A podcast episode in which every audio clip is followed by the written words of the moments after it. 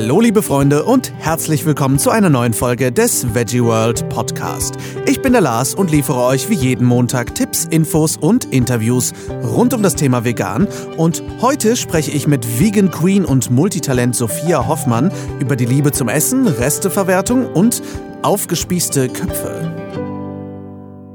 Schön, dass ihr eingeschaltet habt, ihr Lieben. Was für ein wundervoller Wochenstart, oder?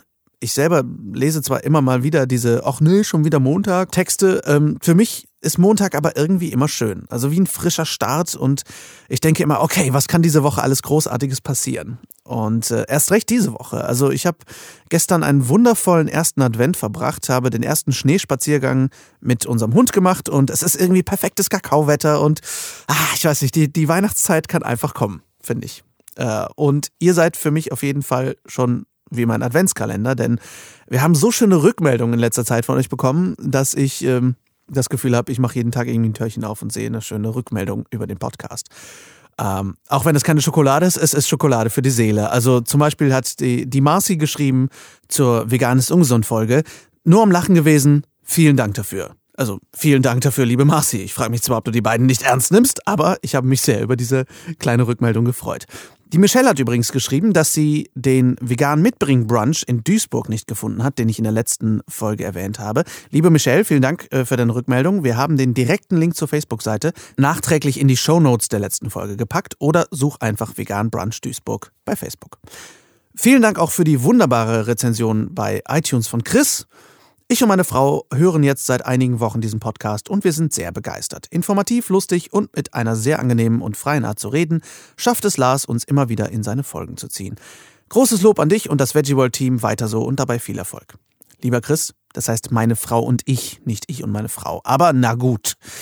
Trotzdem vielen Dank für diese wunderbare Rezension. Es freut uns alle hier total, wie gut der Podcast bei euch ankommt. Wir wachsen stetig weiter und erreichen immer mehr Leute und es macht einfach total Spaß, euch jede Woche damit zu beliefern. Ja, ich fühle mich fast wie ein Internet-Pizza-Bringdienst wir arbeiten hier ja im Team und der liebe Heiko zum Beispiel ist mein Produzent hinter den Kulissen und strengt sich sehr an. Und Hanna hat für die Planung der Interviews in Berlin zum Beispiel sehr viel Arbeit geleistet. Also es ist hier wirklich ähm, ein äh, Teamwork am Start und es ist mir sehr wichtig, das auch euch klar zu machen. Also ich mache zwar auch Arbeit, aber andere Menschen machen auch Arbeit, damit der Podcast euch erreicht. Es ist mir auch sehr wichtig, euch relevante Themen zu liefern und auch authentisch zu bleiben. Insofern hoffe ich, dass euch meine langsam ausufernden Moderationen zum Beispiel nicht nerven. Ähm, ich mache das Podcasten ja auch noch nicht so lange und äh, ich finde mich da erst, aber äh, mir macht es einfach immer und immer mehr Spaß. Aber wie gesagt, ich möchte relevant bleiben. Das heißt, wenn ihr Themen habt, die euch besonders interessieren, ich ähm, bin da immer mega dankbar für, was äh, euch gerade so irgendwie was euch da interessiert, was euch besonders gespannt hält, was, äh, wo ihr besonders viele Fragen habt und wo ihr ganz unsicher seid, schickt uns das wirklich gerne, gerne an lars.veggieworld.de, weil ich möchte euch da natürlich hm, auch helfen und unter die Arme greifen. So, heute spreche ich über eine Menge Genuss. Und äh, bevor ich zu meinem Interview mit Sophia komme, muss ich noch von meinem perfekten Samstagabend sprechen. Meine Frau Nicole und ich waren nämlich das erste Mal in unserem Leben zum Abendessen bei einem Dinnerclub. Und äh, das war keine super exklusive Sache, aber wir hatten doch Schwierigkeiten reinzukommen, hatten sehr großes Glück, da noch Plätze zu bekommen. In diesem Fall war das bei Jessica und Jörg bei Herr Johann in Düsseldorf, wo wir zur Vollendung mit einem Fünfgang-Menü verwöhnt wurden. Ich kann euch nur empfehlen, liebe Freunde, wenn ihr in eurer Stadt oder in eurer Umgebung in irgendeiner Form die Gelegenheit habt, mal bei so einem Dinner-Event mitzumachen, macht das. Es war so, so schön. Also mal abgesehen von dem Essen, ich kann nämlich auch ungefähr an einer halben Hand abzählen, wie oft ich in meinem Leben ein Fünf-Gänge-Menü gegessen habe. Dieses Gesamtpaket ist einfach eine absolute Streicheleinheit für die Seele. Ob ihr jetzt gute vegane Küche kennenlernen wollt oder als Veganer mal andere nette Leute treffen wollt, die ihr noch nicht so kennt oder euch in eurer Stadt noch nicht so auskennt oder so, so ein Abend oder, oder so ein Brunch oder ein Café ist einfach perfekt. Du sitzt den ganzen Abend mit äh, in Anführungszeichen Fremden am Tisch in Anführungszeichen, weil man sich einfach sehr schnell kennenlernt und genießt einfach auf höchstem Niveau. Das ist großartig. Ich sag nur Snickers Cheesecake mit Orangeneis.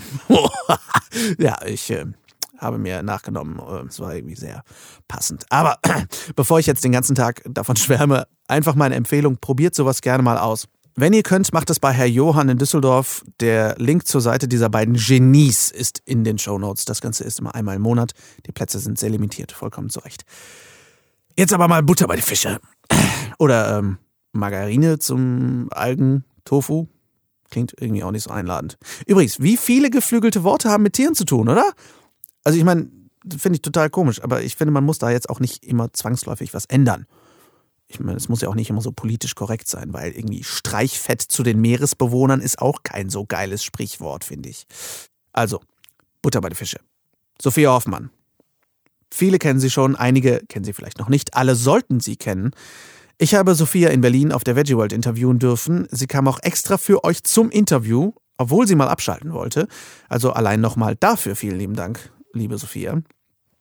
Sie hat schon alles Mögliche im Leben erkundet, war schon DJ, Bloggerin, Journalistin, hat zwei Kochbücher geschrieben, macht ganz genau, meine Überleitung war nicht ganz ohne Sinn, Dinner-Events oder mittlerweile sind es, glaube ich, Brunches. Brunches? Brunche? Brunchini? Was ist da das, der Plural? Sie macht Frühstücke, ausgedehnt. Diese Frau ist eine Frau Dampf in allen Gassen, deren Podcast ihr euch übrigens auch unbedingt mal anhören könntet, wenn ihr wolltet. Mit Sophia habe ich nicht übers Essen geredet, wir haben regelrecht philosophiert, was eine dermaßen Freude war, dass ihr mich leider im Interview ziemlich viel Uh und Ah staunen hört. Äh, also sorry dafür, äh, Genussmenschen unter sich hat. Zu Anfang musste ich Sie übrigens etwas zu einem Rezept fragen, das sehr ungewöhnlich ist. Äh, der Link dazu ist auch in den Shownotes. Damit ihr wisst, wovon wir reden, seht ihr da Bilder. Denn ähm, Spoiler-Alarm, wer Game of Thrones noch nicht gesehen hat und noch vorhat, das zu sehen, sollte die ersten 20, 30 Sekunden vielleicht kurz weiterspulen, denn da äh, wird etwas drüber geredet. Äh, ein Game of Thrones Rezept sozusagen. Ich will nicht weiter fackeln, ich habe ganz schön viel gefackelt gerade. Aber es ist Winter, man darf fackeln, um sich warm zu halten. Viel Spaß beim Interview.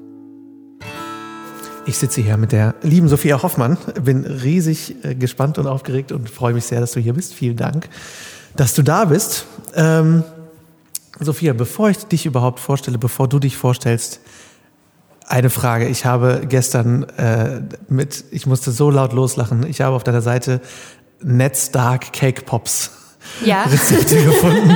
Ich habe so gelacht. Also liebe Game of Thrones Menschen, die noch, das noch nicht gesehen haben, tut mir leid, es gibt jetzt Spoiler. Du hast, du hast ein Ned Stark Rezept gemacht, einen Aha. aufgespießten Cake Pop Kopf. Großartig. Wie ging das? Wie kam das? Ja, du, also ich freue mich auch hier zu sein. Danke für die Einladung. Ähm, das war, äh, ja nicht das einzige Rezept, sondern ich habe ja ein komplettes Menü zum Thema Game of Thrones ah. gemacht, das sich auch in meinem zweiten Kochbuch Vegan Queens findet. Und das ist äh, The Seven Kingdoms of Veganza. Also das zieht sich über sieben Gänge, weil Seven Kingdoms. Und oh ähm, oh mein Gott. ich mag halt gern so popkulturelle Anleihen und spiele halt gern mit Essen. Und so kam's. Großartig. So können Veganer Köpfe essen. Absolut großartig. Ähm, ich möchte auf das Buch auf jeden Fall auch zu sprechen kommen gleich, aber ja, ähm, ja die Netztag Cakebox, tut mir leid, das ist großartig. Ähm, ja, für die, die dich noch nicht kennen, ja, die ein, zwei Menschen in Deutschland, äh, vielleicht stellst du dich kurz vor und sagst, wer du eigentlich bist und was du so machst. Ja, ich bin Sophia Hoffmann, ich lebe in Berlin und bin vegane Köchin und eben auch Kochbuchautorin und habe auch einen Blog schon ganz lange, einen YouTube-Channel. Ähm, ja, ich tanze auf viel zu vielen Hochzeiten. Machst noch einen Podcast nebenbei? Ja, auch den. Siehst du, ich vergesse schon manchmal Sachen, genau. Ja, das ist echt unglaublich, was du da alles irgendwie in deine 24 Stunden reinpackst. Ich wünsche, ich, äh, vielleicht hast du ja Tipps, wie man seine Zeit mehr stretchen kann. Vielleicht hast du einen Zeitumkehrer oder irgendwas. Ich weiß äh, es nicht. Leider nicht. Aber äh, das ist ja echt der Hammer. Ich bin äh, großer Fan von deinem Podcast, sehr großer Fan. Also alle, die es noch nicht kennen, bitte reinhören. Ähm, und ähm, wie, ich, ich meine, du hast schon immer anscheinend auf vielen Hochzeiten gleichzeitig getanzt, manchmal mhm. ja auch wirklich, denn du warst, bist und warst irgendwie Sängerin, Journalistin, DJing. Also das alles war, das liegt alles in der Vergangenheit. Journalistin insofern schon noch, weil ich auch immer noch über Essen schreibe, also auch ab und zu Kolumnen schreibe und eben so dieses, aber ich habe mich äh, selbstständig gemacht, ähm, also so meine, meine, sozusagen meine Selbstständigkeit fing an als freie Journalistin und DJ und irgendwann wuchs dann das Food-Thema immer mehr ich habe schon immer on-off in der Gastro gearbeitet, bin aber keine klassisch gelernte Köchin, aber ich habe mit 17 das erste Mal in der Küche gearbeitet und irgendwann so in den letzten fünf, sechs Jahren wuchs halt dieses Thema immer mehr bei mir und irgendwann habe ich den Nachtleben-DJ-Mantel so komplett an den Haken gehängt und gegen den Kochlöffel eingetauscht. Okay. Äh, wie, wie empfindest du das als Quereinsteigerin im Vergleich zu, ich meine, du kennst ja auch viele Köche. Hm. Wie, wie ist das so? Weil ich habe selber mit meiner Frau zwei Jahre einen Imbisswagen gehabt ja. und habe immer so gedacht, ah, so als Quereinsteiger, ich kann ja gar nichts. Äh, wie, wie, wie fühlt sich das so an? Hm, also ich habe, also klar, bei mir hat sich irgendwann dadurch, dass ich dann mich auch schon entschieden hatte, erst vegetarisch und später vegan zu leben, hat sich irgendwann die Frage nicht mehr gestellt, ob das Sinn macht, eine klassische Ausbildung zu machen, weil da hätte ich mit, mit tierischen Produkten arbeiten müssen. Genau, ja. Ähm, es ist okay, weil ich, ähm, ich habe eine klassische Berufsausbildung auch absolviert, als ich sehr jung war. Ähm, ich bin gelernter Fris äh, Friseurin. Ach krass, das auch noch. ja, Weil das mache ich aber auch schon lange nicht mehr. Also das heißt, ich habe so schon eine Vorstellung davon, was es heißt, von der Pike auf so einen, so einen Lehrberuf zu lernen. Habe da auch größten Respekt dafür, weiß aber natürlich auch, dass so eine Ausbildung sehr, ne, also sie kann auch sehr scheiße sein auf gut Deutsch und ja. man stellt zwei Jahre nur Kartoffeln. Auch solche Köche kenne ich. Ähm, ich habe einfach, es gibt gerade, also im Bereich Gastro gibt es auch wahnsinnig viele Autodidakten, die einfach irgendwann angefangen haben, in der Küche zu lernen. Klar hast du, habe ich in den, in den Jahren, wo ich so angefangen habe, das zu einem Beruf zu machen, schon immer wieder Momente gehabt, wo ich gedacht habe, oder wo ich gefühlt habe, ich muss es mir härter erarbeiten oder äh, kann vielleicht noch nicht so schnell schnippeln oder so. Aber ich habe dann auch sehr gezielt, so Mai, das war so um 2012, 2013 rum, dann wirklich auch wieder angefangen, Restaurants zu arbeiten, Praktika gemacht, Workshops gemacht, mich auch aktiv weitergebildet, weil mir das schon auch wichtig war. Mhm. Ja. Und du hast in deinem Buch Vegan Queens mhm. ähm, geht es ja natürlich um Frauen, mhm. die in der Gastro arbeiten. Die Queens. Ähm, da sprichst du ja auch in deinem Podcast viel darüber, dass, ihr, dass Frauen teilweise einen schweren Stand in der Küche haben, weil es ein sehr mhm. machohaftes, machohafter Umgang sein kann.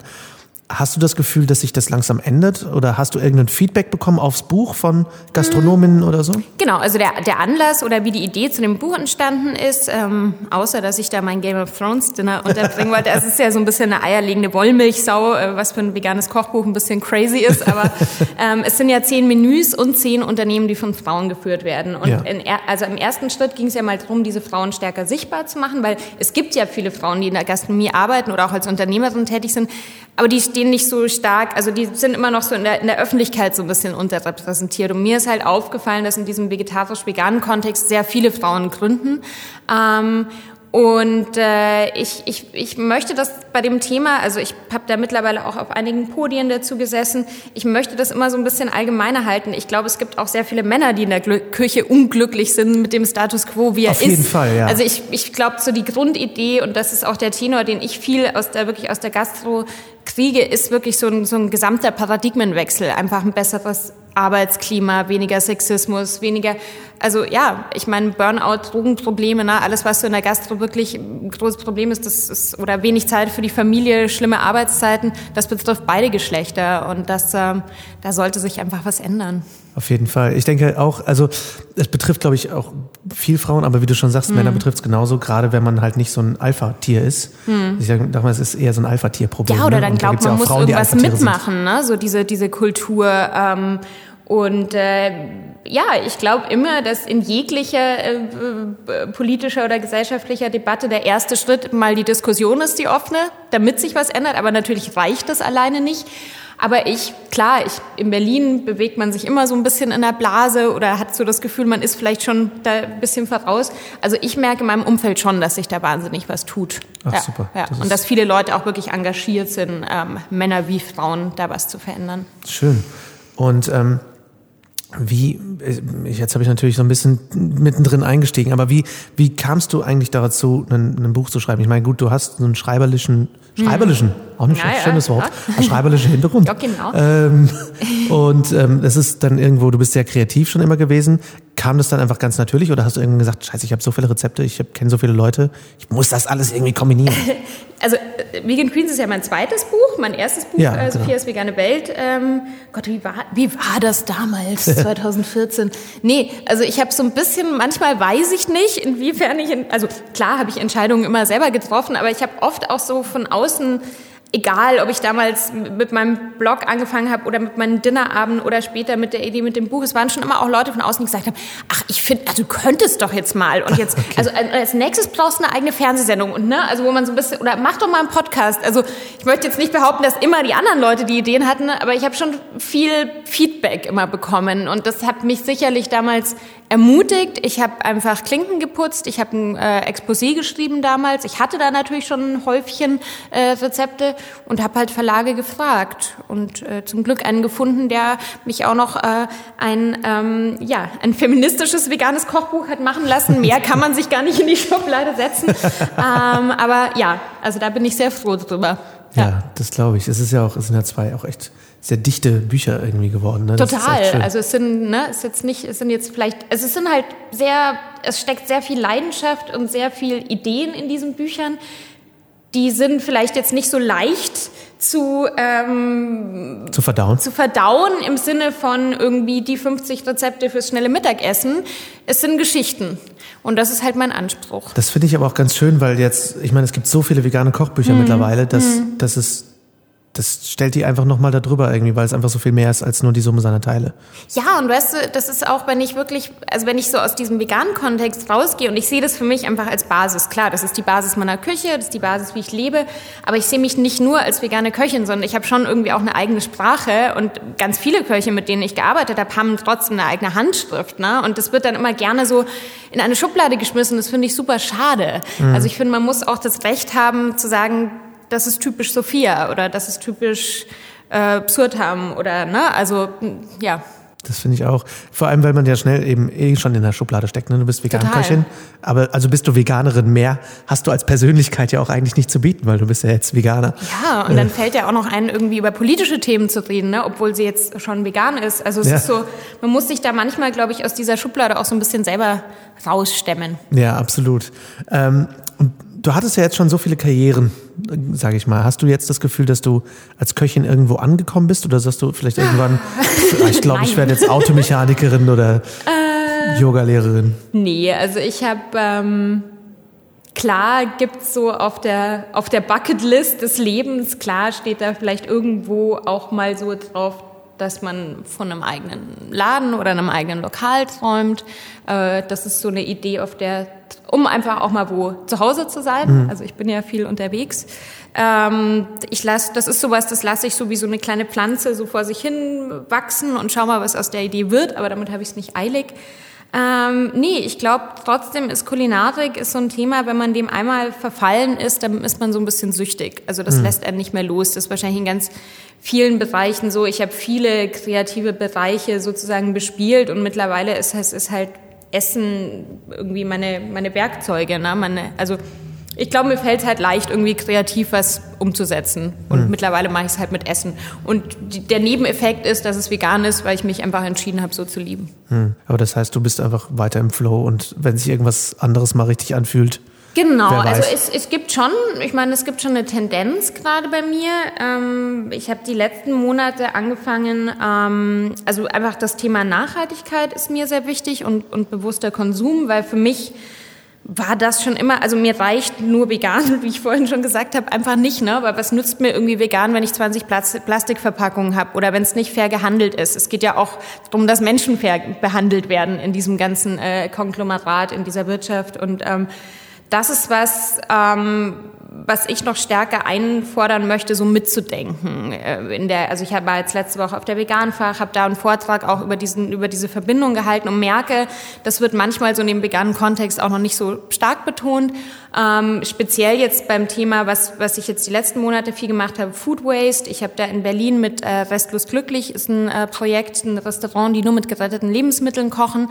Wir haben da Workshops zu dem Thema gemacht ähm, auf gut Deutsch Reste verkochen, ne? was man so, was die Oma früher selbstverständlich gemacht hat, was viele Leute verlernt haben. Und das merke ich, das ist mir einfach ein sehr wichtiges Thema. Das ist was, was mir sehr leicht fällt und das möchte ich einfach noch mehr vermitteln. Das finde ich super. Ich glaube, das ist ein total ein so wichtiges Thema, was noch sehr unter den Tisch fällt bisher. Ähm, meine Frau und ich machen zum Beispiel auch ähm, äh, Foodsharing. Mhm. Das heißt, wir leben mittlerweile eigentlich nur von geretteten Lebensmitteln, 100 mhm. Prozent fast. Mhm. Und das Super. ist unglaublich, wenn man überlegt, wie viel weggeschmissen wird in Deutschland. Das meiste im Privathaushalten genau. tatsächlich. Also das ist echt unglaublich. Und ähm, ich meine, sie, sie könnte in einem Großmarkt jeden Tag anderthalb Tonnen essen mitnehmen in einem Großmarkt in Düsseldorf. Mhm. Also das mhm. ist ja, das sind mhm. Mengen, die stellen sich die wenigsten Leute vor.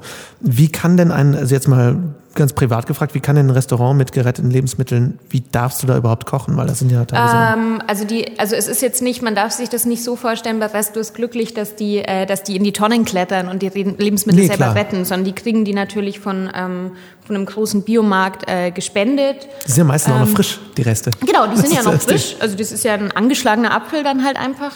Und ähm, boah, wie jetzt genau die rechtliche Lage ist, das kann ich dir jetzt nicht sagen, weil okay. ich bin nicht bei dem Restaurant tätig, aber mhm. es ist auf jeden Fall möglich. Sie sind aber als Verein organisiert. Das heißt, ah, okay. sie sind jetzt nicht gewinnorientiert. Okay, das ist wahrscheinlich ähm, so der Genau, Punkt. Okay. genau. Und ähm, ja, also es ist gut möglich, dass wir auch zusammen nächstes Jahr noch mehr machen werden, weil ich einfach wie soll ich das sagen? Ich komme wirklich aus so einer Familie, wo alles verwertet wurde und das war für mich vollkommen normal. Ich bin so aufgewachsen. Ähm, und habe immer gedacht, das ist überall und bei jedem normal, ne? Bis ich irgend, also mir, ich liebe das äh, improvisativ aus aus dem zu kochen, was da ist und ganz vielen Leuten fällt das halt super schwer, aber das ist eine Übungssache und ähm, ja, also in der Richtung kann ich mir gut vorstellen, dass da noch mehr passiert. So Super. Aufmerksamkeit zu schaffen. Das finde ich großartig. Also ähm, ich finde auch, Reste ist ja manchmal fast das Geilste, was es gibt. Total, also oder? ich liebe gerade nach, nach Partys oder so, ich liebe eigentlich fast den Sonntag danach noch mehr, ja. weil man dann die Reste essen kann. Also dieses, das hat so ein Feeling. Ja, und dieser einfach, Moment, ich wenn weiß du so nicht, was guckst, ich habe. was hast du noch im Kühlschrank yeah. und dann hast du, ah, da noch eine Cashew Sour Cream, da noch das ein paar Kartoffeln und dann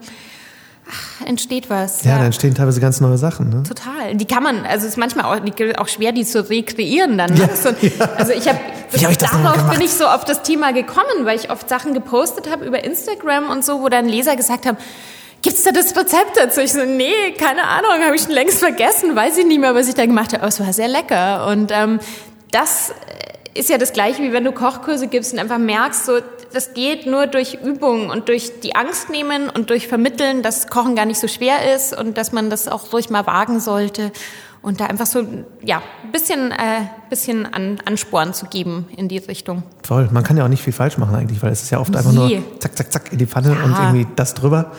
Das ist so ein bisschen wie Jazzmusik in der Küche. Total. So, ne? Und wenn du mal die Basics hast, dann äh, läuft das auch. Ja, ja finde ich super. Ich finde vor allem das irre, wie viele Leute denken, dass Kochen schwer ist. Also ja, denken, also irre. Das wäre Hexenwerk. Da, ja, ich habe ja, ich hab ja gerade fürs, äh, fürs Foodie-Magazin, das ist ja ähm, das junge Magazin vom Feinschmecker, für die habe ich ja gerade eine Kolumne über das Thema äh, Geschmack geschrieben mhm. und Würzen. Und äh, das ist wirklich was, was mir ganz oft auch bei Kochkursen begegnet, aber auch, was ich so im Feedback manchmal mit Lesern habe von, von Kochbüchern, also dass dieses, dass man sich so wahnsinnig an Rezepten festhält und sich nicht äh, traut, auch mal statt Basilikum Petersilie zu nehmen oder so. Weißt okay. so, das ist wie, wird schon fast religiös gesehen, aber das kommt natürlich aus der Unsicherheit. Oder dass ich Leute bei Kochkursen habe, die sich nicht trauen, was mit Salz abzuschmecken. Oh, echt? Äh, weil sie so wenig Erfahrungswerte in der Küche haben. Und ähm, also so der, der, der, der Extremfall habe ich mal, hat eine, eine Leserin ein Foto von einem Rezept von mir, von einem Aufstrich war das gepostet und hat äh, drunter geschrieben, so, das habe ich jetzt für morgen vorbereitet, ich hoffe, es schmeckt dann auch. Und dann habe ich drunter geschrieben, ja, hast du es nicht probiert? Ja, krass. Und dann hat sie gesagt, nee, ich kann doch nicht was zubereiten nach Rezept und es nicht einmal probieren und sagen, ja, hoffentlich schmeckt's morgen. Also wow da sieht man, was dieses, also klar, Kochbücher haben ihren Wert und ihren Sinn oder Kochvideos, aber man muss immer probieren. Das ja. ist super, super so, wichtig. Aufgabe erfüllt, hoffentlich kriege ich eine Eins. Ja, irre, okay. oder? Und das, äh, ja, will ich einfach so ein bisschen in die, in die Köpfe der, der Menschen kriegen, dass man immer probieren sollte. Das ist cool. Ich finde auch, dass man ja sehr viel, also es ist so, mir fällt nie das deutsche Wort dafür ein, so empowering. Also es, ja, es, es gibt äh, einem sehr viel, wenn man anfängt mit Resten zu kochen, weil du letztendlich immer was machen kannst. Also Total. Ich hätte jetzt, wüsste nicht, wann ich das letzte Mal in der Küche stand, es kamen Gäste überraschen und ich wüsste nicht, was ich machen sollte. Man guckt halt äh, Reis, Paprika, keine Ahnung. Ja, eben. Und ich, und ich bin der festen Überzeugung, dass man das lernen kann. Mhm. Natürlich gibt's Leute, die werden zu Spitzenköchen, weil sie vielleicht noch ein besonderes Talent haben für, für Geschmäcker. Ähm, aber, aber die Basics kann jeder lernen. Das ist reine Übungssache. Ich glaube auch, es ist Übung und einfach Bock haben. Ne? Einfach Spaß an der Sache. Ja, aber je besser du in was bist, desto mehr hast du ja wahrscheinlich auch Bock. Das ist ja so ein Das stimmt. Es ist Naja. ein, ein, wie ein Teufelskreis Essen Guten. braucht einfach, Essen und selber kochen braucht einfach einen größeren Stellenwert wieder in unserer Gesellschaft. Ich glaube, darauf kann man es so ein bisschen runterbrechen. Auf jeden Fall. Da bin ich ganz bei dir. Ähm, Hm. Yay. Ja, voll. Ich, äh, ich finde auch cool. Das Einzige, was wahrscheinlich schade ist, dass du über Zero Waste Cooking wahrscheinlich kein Kochbuch schreiben kannst, weil du ja die Reste improvisierst, oder? Oder, aha, ich sehe da einen. Aha. Schauen wir mal. Schauen Dazu wir kann mal. ich jetzt noch gar nichts sagen. Aber Okay. weißt du, es geht ja auch, ähm, es geht ja auch schon um die Philosophie Lagerung. dahinter, es ne? geht ja auch um, es geht ja schon allein beim Einkaufen los. Auch wie man einkauft, wie man, wie man äh, bevorratet, wie man Sachen haltbar macht. Also ich glaube, da gibt's schon sehr viele Themen. Aber ich, also ich schmunzel jetzt da so in mich rein. Ich weiß es nicht. Es kann sein, es kann sein, dass Potenzial ich ein Buch da. drüber schreibe. Ich, ich weiß es noch nicht. Okay, also, das ja. Potenzial ist da. Ähm, was ist denn jetzt, wenn du, wenn wir gerade auch über, über Resteverwertung reden, jetzt sind wir in der Winterzeit, was sind für dich denn gute Winterrezepte, die du gerne machst oder wo du sagst, ah, ich müsste eigentlich mal wieder? Also ich, ich bin schon ein sehr großer Suppenfan, Suppen- und Eintöpfe-Fan. Oh ja. Ich habe letzte Woche so einen großen Topf Eintopf gemacht und ich habe auch überhaupt kein Problem damit, den mal über drei Tage zu essen. Dankeschön, ja, vielen Dank dafür. Und ganz ehrlich, man kann es immer einfrieren. Mhm. Und gerade wenn man irgendwie viel unterwegs ist, ich freue mich manchmal so, wenn ich so eine Portion noch irgendwie im Gefrierfach habe, abends heimkommen und einfach mir noch schnell eine Suppe. Und eine Suppe kann man super schnell auftauen auch. Ähm, also das wäre so, und das ist ja auch der Klassiker, wenn Gemüse schon so ein bisschen müde ist, dann kann man sehr gut eine Suppe Ja. draus machen. Ähm, Das ist auch so, Eintopf, habe ich das Gefühl, ist so total underrated irgendwie in unserer Oder? Gesellschaft. Kein Schwein kennt mehr einen Eintopf, aber wann immer ich Eintopf koche, ich liebe auch Eintöpfe. Ja, und, und- die Leute sind immer so begeistert, oh, das schmeckt aber. So, dann, das ist unglaublich, das weil ich denke, woher kennst du denn keinen Eintopf? Ja, und das ist auch so toll, so, so zum Beispiel so nicht eben klassisch nur zur Gemüsebrühe zu greifen, sondern wirklich mit, ich, ich trockne die Kräuter von meinem Balkon, ich mache da ähm, Miso mit rein, ich mache da Knoblauch mit rein. Ähm, also du kannst da mit so vielen Geschmackskomponenten einfach wirklich diesen Umami-Geschmack auch äh, pflanzlich machen. Und ähm, das ist eh so ein bisschen, das ist auch so meine Challenge für diesen Winter. Ich will auch mal eine richtig gute äh, vegane Ramen machen. Okay. Aber es gibt in Berlin, ne, Ramen, so japanische Nudelsuppe, gibt's gibt's viele sehr traditionelle Ramenlokale, wo man das wirklich sehr ähnlich wie in Japan bekommt. Aber die sind natürlich auf Fleisch ausgelegt. Das heißt, äh, für Fleischesser super toll. Und die meisten haben eine vegane Variante, aber das ist dann eine langweilige Gemüsebrühe. Und dann Okay. sitzt du so da, wenn du mit deinen Fleischesserfreunden essen gehst und denkst dir so, ja, mein Essen ist irgendwie ein bisschen langweilig. So schön, dass es euch so gut schmeckt. Und ähm, genau, da will ich so ein bisschen drauf rumprobieren. Ja, Suppen stehen da schon an erster Stelle, aber ich pickel ja auch total gern. Also ich lege ja auch total gern Sachen ein. Radieschen, Blumenkohl und sowas irgendwie. Und ähm, finde das immer so eine schöne, knackige Komponente, die man ja auch zu einem, zu einem ge ge gekochten Gemüse oder zu einem auf ein Sandwich oder so mit Zwiebeln lege ich auch gern ein. Ne? Also das sind alles so Sachen.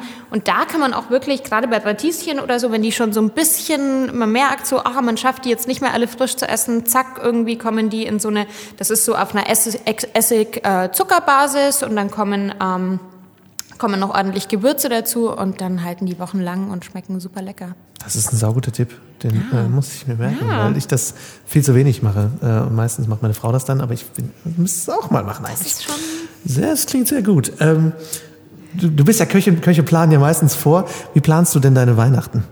Gerade so kulinarisch. Also ich, ich habe ja wirklich, es hab ja so, hat ja mit so einer Tradition ähm, angefangen, schon die letzten Jahre, auch als ich noch ganz viel diese Dinner gemacht habe. Ich mache ja jedes Jahr wirklich ein Weihnachtsmenü, das ich auch präsentiere. Letztes Jahr war das eben, dass das in meinem Buch vorkommt. Dieses Jahr, ich bin gerade diese Woche damit fertig geworden. Ah, okay. Und, Gutes ähm, Timing, Lars, danke. Genau, das gibt's dann äh, ähm, ab Anfang Dezember gibt's die Rezepte dann sozusagen über meinen Blog und über meinen YouTube-Channel. super. Und ähm, wir haben jetzt im November schon einen Termin in München. Man kann das auch, wenn man eh, doch eher kochfaul ist oder es erstmal so testen möchte, kann man auch zu einem Dinner kommen. Cool. Also wir haben jetzt äh, im November in München einen Termin und im Dezember gibt's in Berlin noch ein Dinner. Cool. Und das ist sozusagen die Kombi. Also kannst du dir überlegen, möchte ich es lieber bei Sophia persönlich äh, mich bekochen lassen oder möchte ich es zu Hause nachkochen? Und dieses Menü, da ist einfach mein Approach. Es gibt jedes Jahr einen Kartoffelsalat. Ganz Weil ich finde, das gehört Ja. einfach irgendwie, das ist Kindheit. Also Kartoffelsalat ist so das typisch deutsche, äh, aber die gibt's immer in einer Variation, also cool. der ist jedes Jahr anders. Und ähm, genau, und dann versuche ich halt eben nicht so die, die Weihnachtsgans nachzubauen, jetzt irgendwie mit Soja oder so, sondern ich verwende gerne halt einfach weihnachtliche Zutaten, die wir einfach mit Weihnachten assoziieren und, ähm, und, und baue die dann zu was Neuem zusammen. Und hm. dieses Jahr gibt es zum Beispiel, ich kann ja schon mal ein bisschen was, ne, damit Bitte. man auch schon ein bisschen oh, ja, Hunger bekommt. Hunger also ähm, wie gesagt, Vorspeise ist Kartoffelsalat, da gibt's dann dazu Kräuterseitlinge einfach gebraten, weil eben muss ich jetzt auch nicht immer irgendwie Tofu-Würstchen hm. haben. Finde ich auch sehr lecker, so gebratene Pilze. Ähm, als Hauptspeise gibt's ein Gerstenrisotto mit ähm, mit Grünkohl und Feigen oh, okay. und ähm, Miso-Walnüssen gerösteten. Und dazu gibt's einen Selleriebraten. Den Sellerie, den kann man ja richtig so im Ganzen backen. Dann hat Ach, man echt? da so richtig tolle, ja, wie so Bratenscheiben fast. Uh. Ähm, das ist sehr lecker. Geil. Und, ähm, und als Dessert gibt's ähm, Haselnuss-Lebküchlein, äh, also warme Küchlein mit Lebkuchengewürz und gerösteten Haselnüssen. Und dazu gibt's ein Orangen-Dattelkaramell. Ach Gott. Also du siehst, so die Weihnachtskomponenten ah. sind da auf jeden Fall vorhanden, aber es ist jetzt nicht das klassische Voll. Weihnachtsessen. Ja, aber es ist ein interessanter Spin, finde ich. Mhm. Also eine sehr interessante, gerade dieser Selleriebraten. Ich finde, Sellerie ist auch was, wo man einfach der, der Otto Normalverbraucher da sehr ideenlos mit ist. Also mm, die gibt's mm. dann halt irgendwo dazu oder halt in einem Eintopf oder so. Oder mal ein Sellerie-Schnitzel ist noch das höchste der Gefühle, was ich je gesehen habe, aber ein Sellerie-Braten. Genau, und du lässt boah. den wirklich so eineinhalb, zwei Stunden im Ofen, der wird immer wieder begossen auch mhm. und dann kannst du den wirklich so, der wird oben knusprig und innen ist er halt total weich. Das ist sehr lecker. Wow, wundervoll. Das, ja. das warum habe ich das gefragt? Jetzt will ich das. Ja. Ähm, das klingt super. Also äh, das werde ich mir auf jeden Fall anschauen. Ähm, was sind denn so deine Pläne fürs nächste Jahr konkret? Hast du welche? Ah, ähm, Darfst du sie verraten? Ja, ich muss gerade überlegen, was ich schon verraten kann. So über, über ungelegte Eier spricht man ja noch nee, nicht klar. viel. Ähm, ja, also ich werde mich weiter mit diesem äh, Zero Waste Thema auf jeden Fall mhm. auseinandersetzen. Ähm, es gibt noch ein zweites, noch würde ich jetzt mal sagen, noch geheimes Podcast-Projekt. Mhm, cool. Schon zu Anfang des Jahres, aber das möchte ich noch ein bisschen für mich behalten. Ja, klar. Ähm, ja, ja. Und dann super. mal schauen. Das ja. klingt doch super. Ja. Also gerne mit Zero Waste kannst du gerne nochmal in den Podcast kommen, denn das Thema liegt mir auch extrem am Herzen. Ja, super gerne. Und, ich möchte, ähm, also ich, wie gesagt, Anfang Dezember, am 9. Dezember bin ich bei einem ganz spannenden Projekt auch dabei mit so einem Zero Waste äh, Workshop. Ähm, das ist von Greenpeace initiiert in Berlin, ähm, die Make Something Week. Okay. Und da geht's wirklich kurz vor Weihnachten davor, eben nicht immer mehr zu kaufen, sondern aus dem, was schon da ist, was zu machen. Ach, und das finde ich halt ein super cooles Projekt. Und da machen wir halt auch mit Food was einen Nachmittag. Und genau. Das ist ein super Projekt, weil gerade das finde ich an Weihnachten eben grausam ist, dieser extreme total, Wahn. Total, total. Und, und, und ja. ja, also für mich ist Weihnachten, ich komme ich bin eigentlich recht atheistisch aufgewachsen, aber mhm. natürlich hast du in Deutschland halt den Weihnachtsbaum und die Tradition und die, und die Familie trifft sich. Und ähm, ja, für mich ist es halt irgendwie einfach mehr so ein zur Ruhe kommen und ähm, wenig arbeiten und mal so ein bisschen abschalten und einfach mit der mit Familie oder auch mit Freunden immer mehr ähm, ja eine schöne Zeit haben und kochen und zusammensitzen und darum geht es irgendwie so. Auf jeden Fall, ja, denke ich auch. Gerade auch Sachen irgendwie, auch von Hand gemachtes Schenken oder so, ne? irgendwie Sachen selber machen. Zeit investieren statt Geld, ne? das ist, finde ich auch sehr Total, schön. total. Ähm, wenn wir jetzt vom, zum Thema zur Ruhe kommen, kommen da, das, ist, das ist schön gesagt, Lars. ähm, meine, meine letzte Frage wäre, wenn du, du hast so viel beruflich mit dem Thema Vegan zu tun, mit dem Thema Kochen zu tun, mit Essen zu tun, hast du irgendwann mal die Schnauze voll? Und wenn ja, was machst du dagegen? Und wie lange dauert es, bis du dann wieder denkst, okay, scheiße, jetzt muss ich mal wieder ran? Ähm, also ich habe, ich bin, glaube ich, schon jemand, der, der grundsätzlich meistens ein sehr hohes Energielevel hat und ich habe da auch Bock drauf so. Ähm, aber es gibt schon immer wieder Phasen, wo ich merke, irgendwie, ja, überfordere ich mich oder wird es gerade zu viel oder ähm, ich brauche mal irgendwie, muss mal aus dem Internet raus oder so. Ähm, ich, es ist echt lustig. Ich habe, also ich mache seit Jahren Yoga, das hilft mir halt sehr. Mhm. Ähm, da kriege ich auch richtig Entzug, wenn ich es zu lange nicht mache. Und seit ein paar Wochen äh, meditiere ich wieder. Und das äh, wirkt Wunder. Und ich habe, ich meine, das hört man immer von ganz vielen Leuten, die das machen. Und ich habe das vor zwei Jahren schon mal angefangen. Und ähm, das äh, erzählen immer alle so als Wundermittel, aber es ist wirklich ein Wundermittel. Und das, ähm, ja, ganz klassisch ESO, das hilft mir echt so in der Mitte zu bleiben. Und ähm, und bezüglich des Kochens ist es ja wirklich lustig, weil äh, man kann das ja nie so trennen, also ob man dann privat oder beruflich, ne? Und ich kenne es schon sehr gut, dass man sagt, ja, dieses Wochenende mache ich jetzt mal gar nichts und dann erwischt man sich dabei, wie man zwei Stunden später irgendwie ein neues Brotrezept ausprobiert und in der Küche steht und backt und dann denkt sie, ja gut, vielleicht, ähm, also wenn ich, ich hatte vor zwei Jahren mal einen Urlaub, da war ich in einem, also da hatte ich einfach nicht die Möglichkeit zu kochen, da hatte ich auch keine Küche da, wo ich war und da habe ich über eine Woche selber nicht gekocht und das war so die längste Zeit und das war okay. eigentlich schon schrecklich. Also ja, ist komisch, ne? Wenn auch wenn es nur ein Salat ist, ja, ich weiß nicht, ich muss immer irgendwann ein Messer in die Hand nehmen, so dass da. Ähm, empfindest du es auch so, dass Menschen, die mit Gastronomie zu tun haben, dass die irgendwann, äh, also dass dir immer weniger von auswärts schmeckt, dass du irgendwie so anspruchsvoller wirst oder? Mm ähm, ich meine, du hast in Berlin, lebst du hier natürlich im Mekka. Ja, ich habe immer so, ich weiß gar nicht, ob man das so, ähm, ich habe so zweierlei Geschmackslevel. Ich bin schon sehr anspruchsvoll, weil ich auch an mich selber einen sehr hohen Anspruch habe und also es ist schon anstrengend. Ich bin auch ganz selten so mit allem komplett zufrieden. Also das ist ja auch was, was einen dann so weiterbringt, ne? Mhm. dass man denkt so, ja, das war jetzt irgendwie von der Optik gut, aber an, ne, also da halt noch so, ich versuche mich selber immer zu verbessern und natürlich habe ich das dadurch auch, wenn ich wo essen gehe. Aber ich versuche dann immer so zwei äh, Maße anzulegen und das eine ist halt, wo ich denke, das ist jetzt schon so basic gut und dem, der nicht so anspruchsvoll ist, dem wird's auch genügen, so dem, dem Durchschnittsverbraucher. Und dann das, der Rest ist so Jammern auf hohem Niveau. Okay, das ist schön. Und, äh, also das heißt, ich würde mich dann nicht beschweren und sagen, boah, das hat jetzt nicht geschmeckt, aber so Feintuning könnte man vielleicht noch. Aber das ist wirklich nerdig glaube okay. ich dann. Ja. ja, aber das ist, finde ich auch, das macht ja auch Bock irgendwie. Also ich finde, das, das ist, als ob man Essen psychologisiert. Ja, so. und das ist so eine Berufskrankheit, wenn du dich mit einem Thema einfach enorm auseinandersetzt. Ich meine, ich kenne das früher vom Aufliegen, wenn du ausgehst und immer auf die Übergänge des anderen DJs hörst, du kannst es halt nicht ausschalten. Ne? Du wirst, jeder Friseur wird immer sich die Köpfe von den Leuten anschauen. Das ist... Äh, gehört das halt Das finde ich aber scheiße, weil du hast so viele Berufe gemacht, du musst jetzt auf so viele Sachen ja, nicht mehr abschalten dann auch kannst. wieder ab, also da, okay. auf die Haare schaue ich jetzt nicht mehr so. Ein Glück. nee. Sophia, ich danke dir sehr für deine Zeit. Ich ja. hatte sehr viel Spaß und viel ja, gelernt. Danke, vielen Dank für die Einladung. Und äh, ich wünsche dir ganz viel Erfolg für die Zukunft. Dankeschön. Und hoffentlich vielen bis bald. Dank. Ja, bis bald. Tschüss.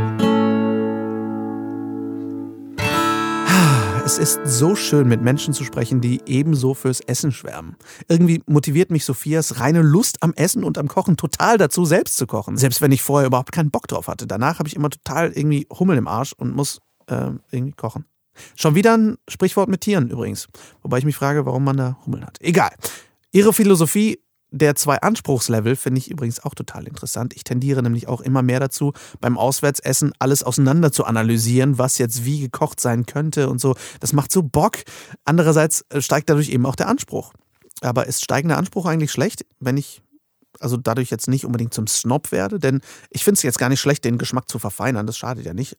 Es ist mir auch wichtig, dabei die Wertschätzung nicht zu verlieren. Denn ein mit Liebe gemachtes Essen verdient immer Anerkennung, finde ich.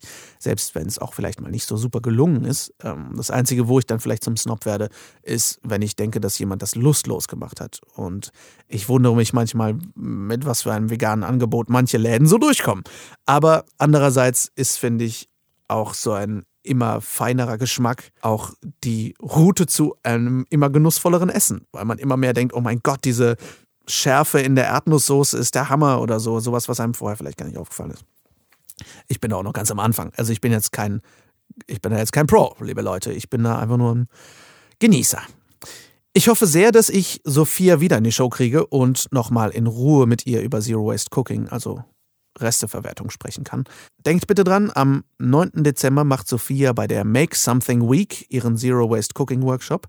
Solltet ihr da also in Berlin sein, schaut da mal vorbei. Das ist mit Sicherheit sehr wertvoll. Alle Links zu ihren Büchern, ihrer Seite und dem hervorragenden Blog und natürlich ihren Terminen findet ihr in den Show Notes. Die Themen Resteverwertung, Foodsharing und Essen retten überhaupt werde ich auf jeden Fall in Zukunft noch mehr behandeln, denn das sind Themen, über die wir definitiv reden müssen und wo wir auch handeln müssen. Denn es werden Massen weggeschmissen in Deutschland, die kann man sich kaum vorstellen. Aber dazu mehr in einer anderen Folge. Sollte es euch am 12. Dezember in den Düsseldorfer Süden verschlagen, genauer gesagt nach Benrath, da kochen wir aus geretteten Lebensmitteln zum fünften Geburtstag von Foodsharing ein einfaches Drei-Gänge-Menü. Ich wurde da so ein bisschen halb freiwillig eingespannt, ähm, weil da doch sehr viele Leute vielleicht kommen. Und wir haben gedacht, hey, machen wir das doch einfach vegan. Das ist zum einen der kleinste gemeinsame Nenner, Teiler. Ich bin super in Mathe. Und äh, jedenfalls kann da einfach jeder essen. Und wenn es euch interessiert, meldet euch gerne mal an, damit wir wissen, was ungefähr auf uns zukommt. Wer also lecker essen möchte oder einfach Bock hat, mich mal in Person zu treffen oder so, kommt gerne vorbei. Der Link zur Anmeldung und auch der Link zur einfachen Information über Foodsharing ist natürlich auch in den Show Notes. Ich hoffe, die Folge hat euch gefallen. Ich hatte eine Menge Spaß. Schreibt mir gerne eure Fragen, Gedanken und Ideen wie üblich an lars.veggieworld.de und schaut auf veggieworld.de nach, wo die nächste Messe stattfindet. Der Blog der Veggie World hat auch immer eine Menge zu bieten, also schaut da gerne mal rein. Wir hören uns nächste Woche wieder. Da spreche ich mit Koch Sebastian Kopin über Permakultur, Surfen und natürlich übers Essen. Ich spreche momentan viel übers Essen. Das ist äh, ja, einfach Weihnachtszeit. Und Köche, ja, Essen. Ja, logisch. Bis dahin wünsche ich euch auf jeden Fall eine schöne Woche. Vielen Dank fürs Zuhören. Ähm, das weiß ich wirklich sehr zu schätzen. Und bis bald. Ciao, ciao.